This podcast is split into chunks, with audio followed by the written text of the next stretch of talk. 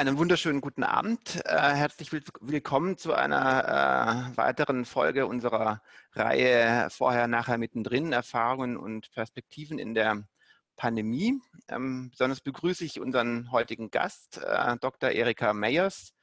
Herzlich willkommen, Erika. Erika Meyers ist Theologin, Pfarrerin, äh, Historikerin, Journalistin, eine lange Liste. Äh, aktuell lehrt und forscht sie an der Protestantischen Theologischen Universität in Groningen. Äh, sie war lange Zeit Chefredakteurin von De Hellig.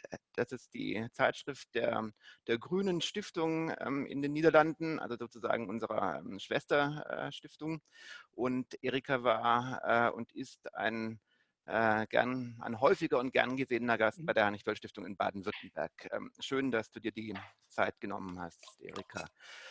Die Niederlande verfolgten zu Beginn der Pandemie einen relativ liberalen Kurs, wenn ich das richtig beobachtet habe, äh, bei den Maßnahmen zur Eindämmung des Virus. Äh, dann kam die Wende und ein relativ weitgehender Lockdown. Wie ist denn die aktuelle Situation? Ja, wir sind jetzt in der Phase, dass es eigentlich immer mehr ähm, Öffnungen gibt, dass man immer wieder mehr darf. Ähm, seit heute dürfen wir zum Beispiel wieder mit äh, Leuten aus verschiedenen Haushalten in einem Auto.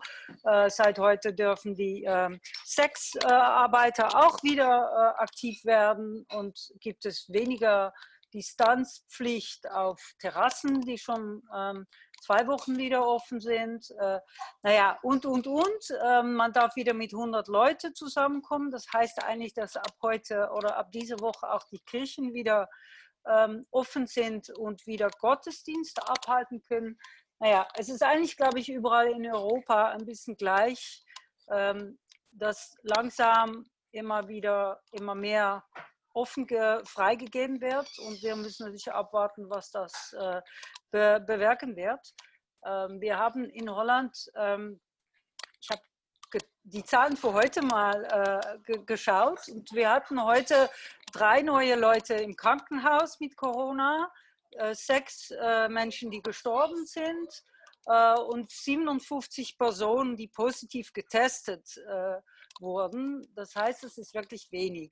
Insgesamt hatten wir in Holland äh, mehr als 6000 äh, Leute, die gestorben sind an Corona. Ähm, äh, also es ist ganz klar, in, im Höhepunkt waren das etwa 100, 180 pro Tag oder so. Also und jetzt sind es noch sechs und wir hatten auch schon Tage, wo es keine äh, äh Tote gab. Also das war eigentlich zum Überblick.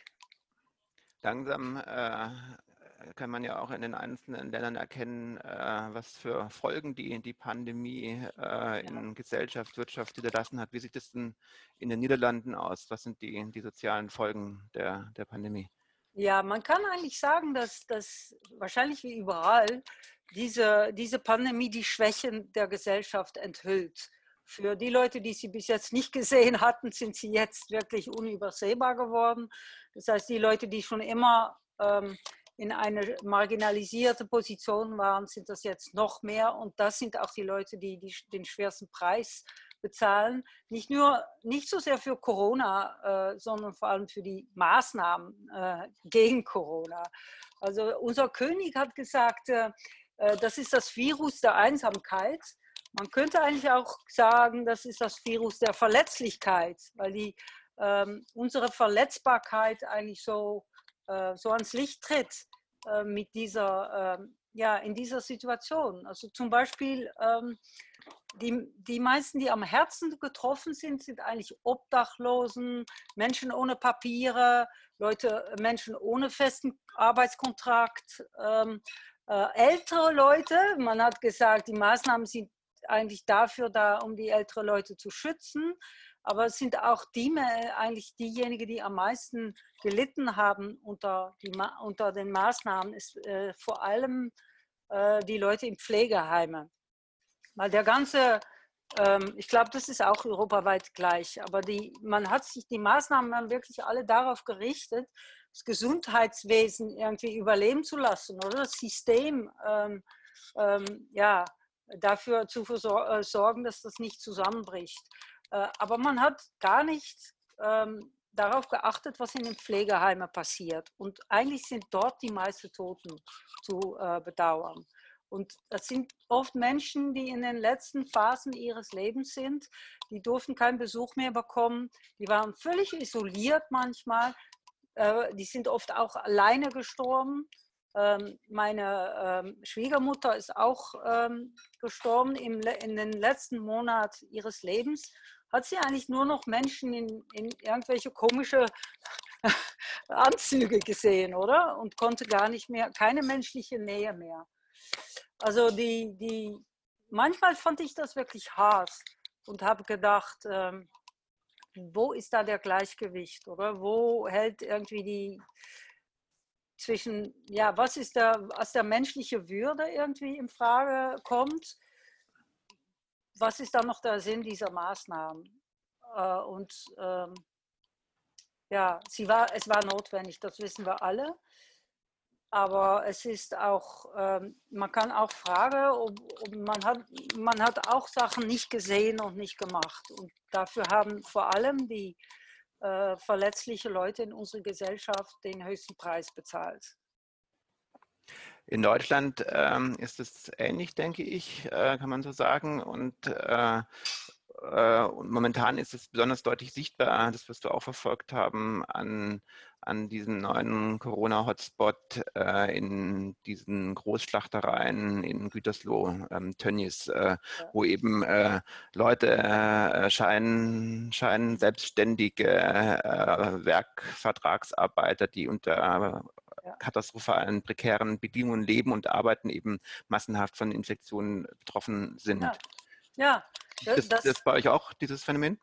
Äh, ja, äh, genau. Wir hatten das auch. Wir hatten auch die Schlachthäuser, äh, genau, genau eigentlich die gleiche Situation, wo, wo äh, es einen Ausbruch gegeben hat, weil vor allem illegalen Arbeitsmigranten, ähm, ja, die in, in, mit ganz vielen Leuten zusammen in einer Wohnung sitzen, wo sie natürlich keine Distanz halten können die äh, in kleine Büsse zur, äh, äh zu, zur äh, Fabrik gebracht werden.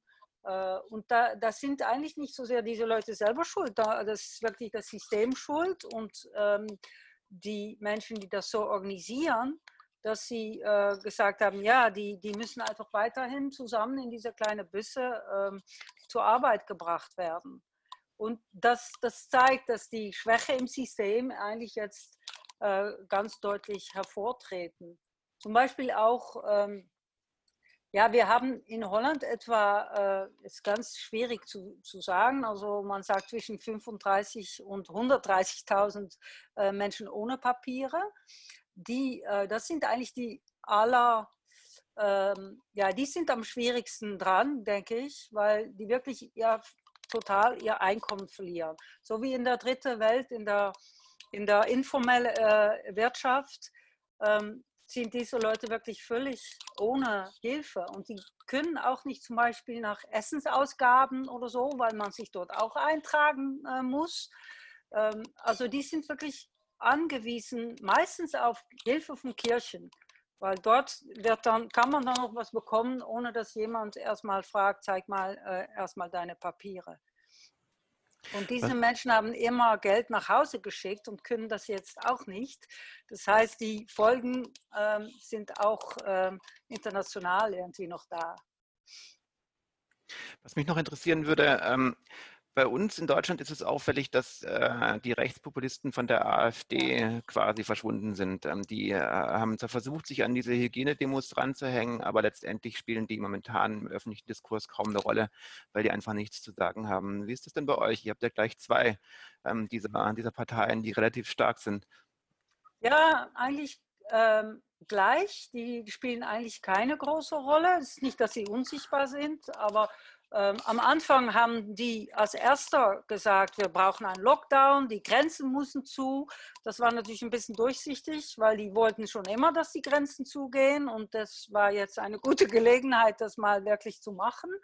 Und als das dann auch äh, geschah, haben sie, äh, seitdem haben sie eigentlich nicht mehr so viel zu sagen und jetzt sagen sie eigentlich das Gegenteil, nämlich alles muss sofort wieder aufgemacht werden, weil ähm, ja, also es ist keine logische, äh, kein logischer Standpunkt.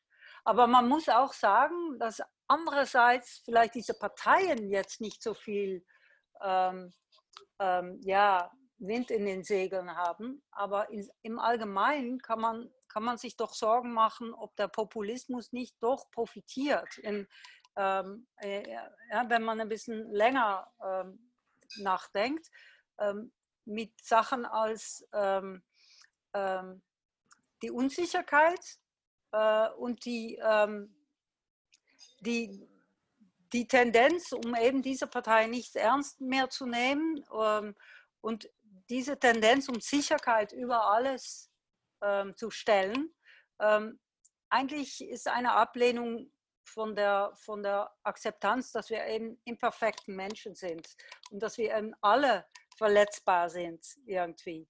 Und, ähm, äh, und wenn man alles auf Sicherheit irgendwie setzt, äh, ja, dann, dann geht das in Richtung von Risikomeidung äh, von Beherrschung so viel möglich.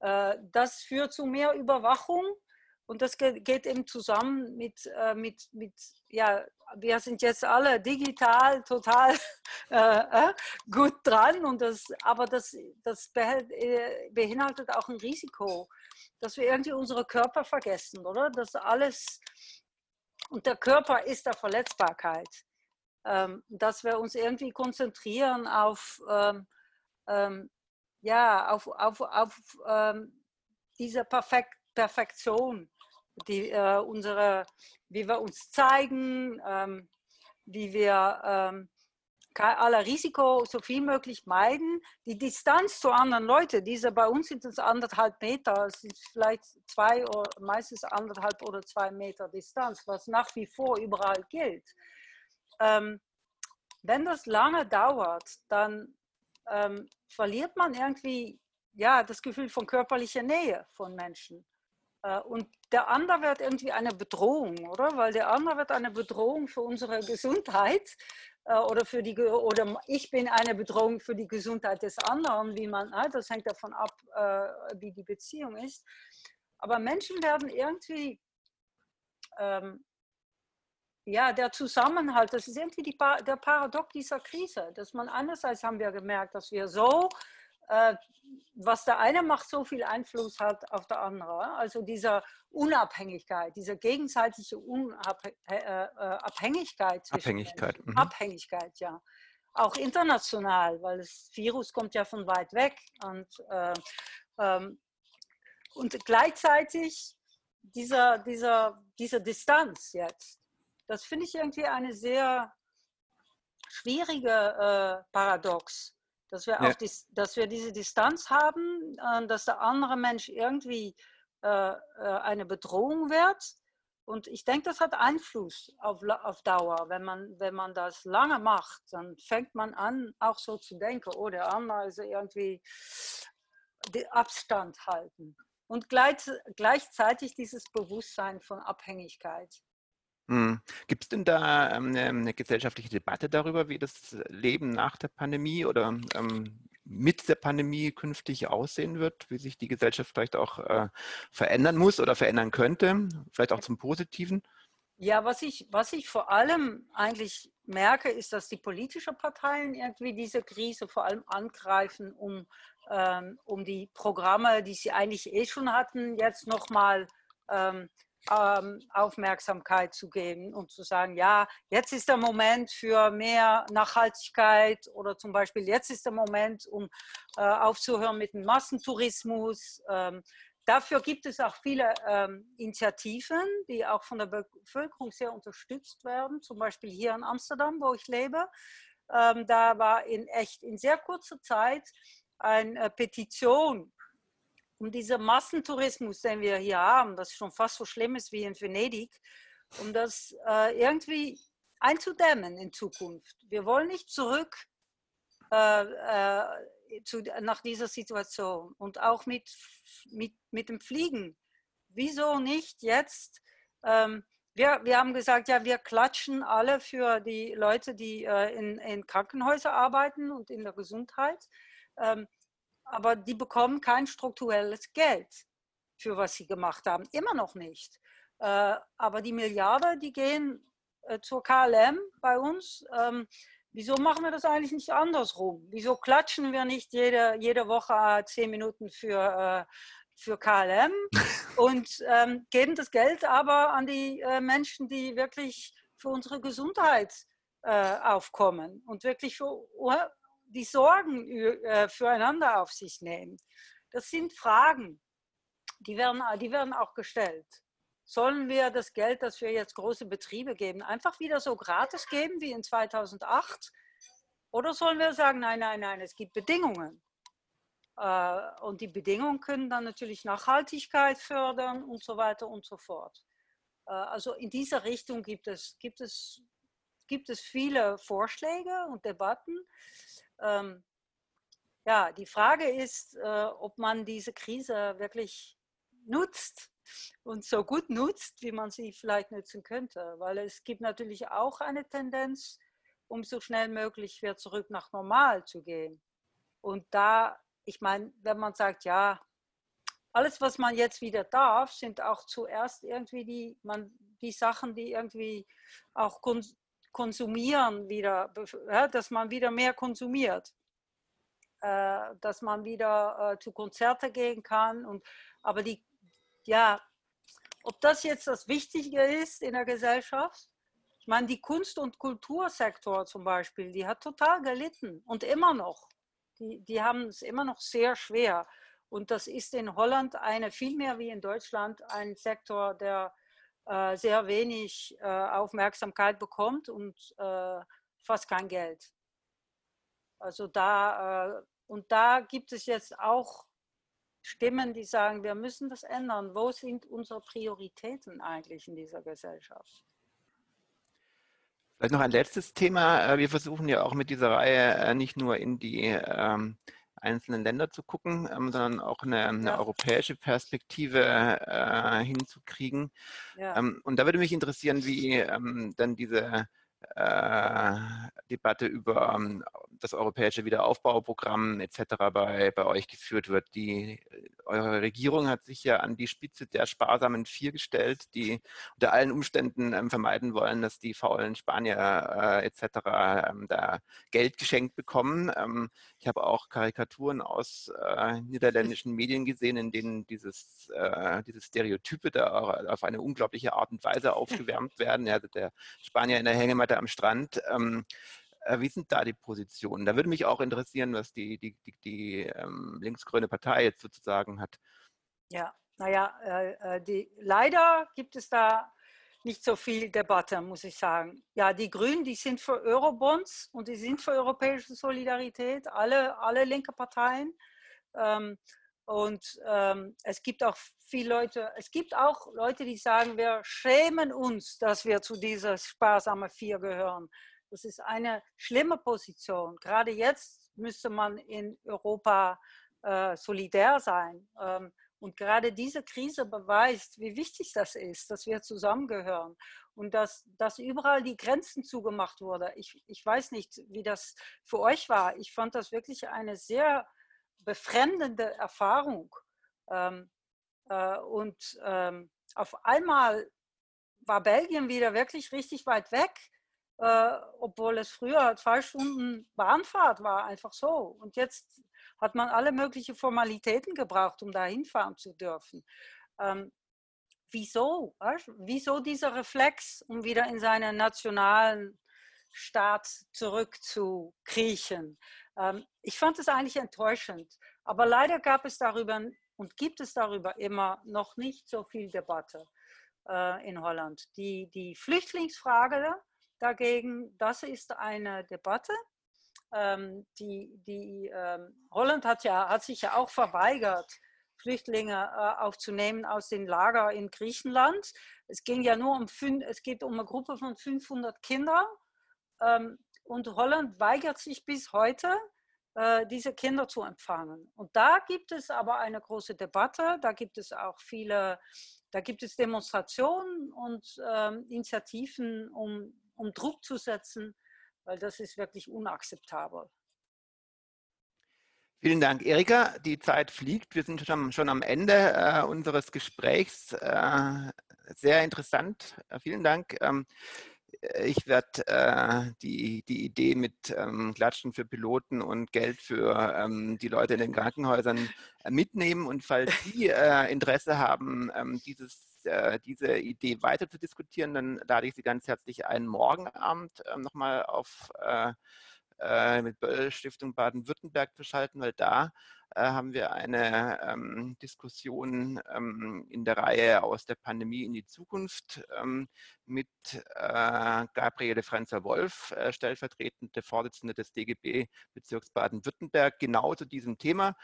Die äh, Fragestellung ist, ähm, genug geklatscht zur Situation der Pflege. Also da äh, können, werden wir deinen, deinen, deinen Vorschlag aufgreifen. Vielen Dank und euch und Ihnen allen noch einen schönen Abend. Tschüss.